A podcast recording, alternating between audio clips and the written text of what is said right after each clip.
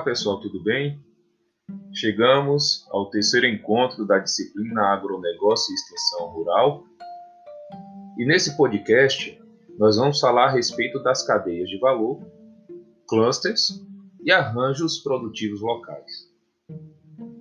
Na década de 1960, surge na França, mais precisamente na Escola Francesa de Organização Industrial, o conceito de filerie, que significa fileira ou cadeia, aplicada ao agronegócio. Como uma característica de escola voltada para processos industriais, a concepção francesa embute muitos princípios de processos, de interdependência e de métodos. Em 1985, Morvan define Filery como uma sequência de operações que conduzem à produção de bens, cuja articulação é amplamente influenciada pelas possibilidades tecnológicas e definida pelas estratégias dos agentes. Estes possuem relações interdependentes e complementares, determinados pelas forças hierárquicas.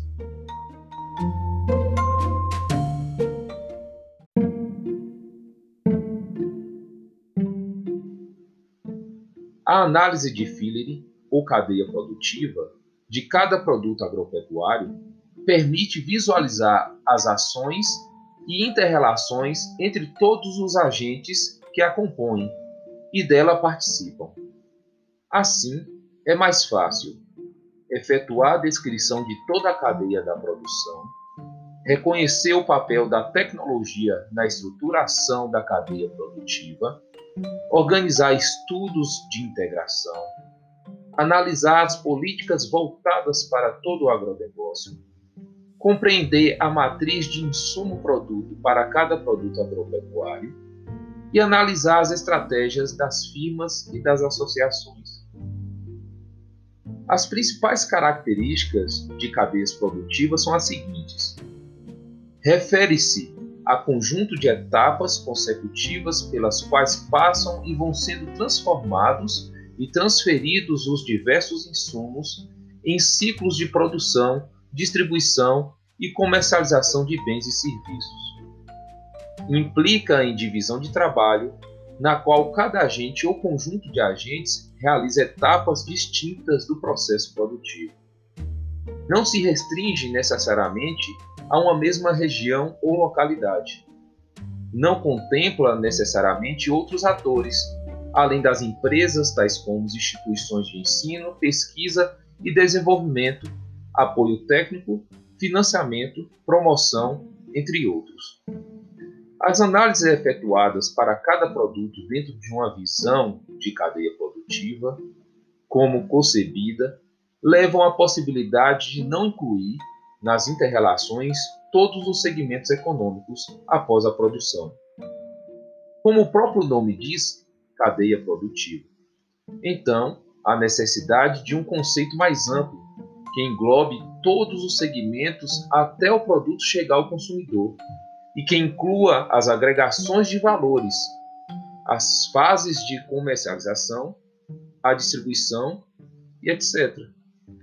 Daí surge muito recentemente, a ideia de cadeia de valor, como sendo um conceito mais abrangente que inclua esses segmentos.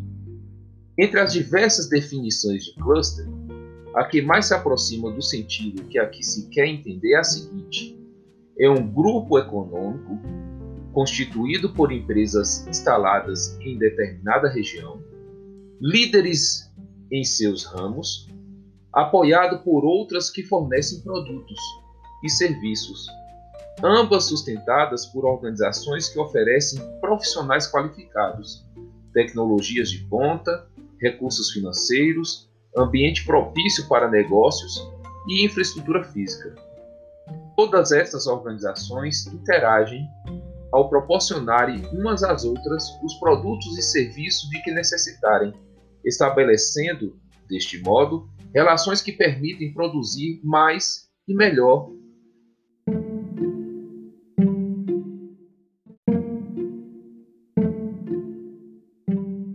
Processo toma as empresas mais competitivas. As vantagens dos clusters em relação ao sistema isolado estão exatamente na integração com outros sistemas, de modo que há possibilidade de sinergismo entre as diversas atividades, aproveitamento de produtos, subprodutos e resíduos de um sistema para o outro, bem como possibilidade de utilização de estruturas físicas para múltiplos sistemas, permitindo economias de escala, trocas de informações, menor dependência a segmentos externos, diminuição de custos, enfim, como maior competitividade das empresas isoladamente e do conjunto. Os arranjos produtivos locais significam a maneira como todos os agentes de determinadas cadeias produtivas se organizam e se interrelacionam, inclusive com outras cadeias produtivas em determinado espaço e território, com o objetivo de tornar o conceito mais abrangente, de modo a incluir todas as variáveis, são considerados também os sistemas correlacionados, de modo que se deve tratar de uma abordagem não mais de arranjos produtivos locais, mas de arranjos e sistemas produtivos locais.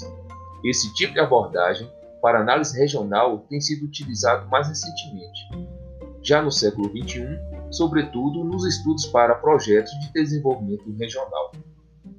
O resultado final é uma rede de interrelações envolvendo todos os segmentos direta ou indiretamente relacionados a determinado produto.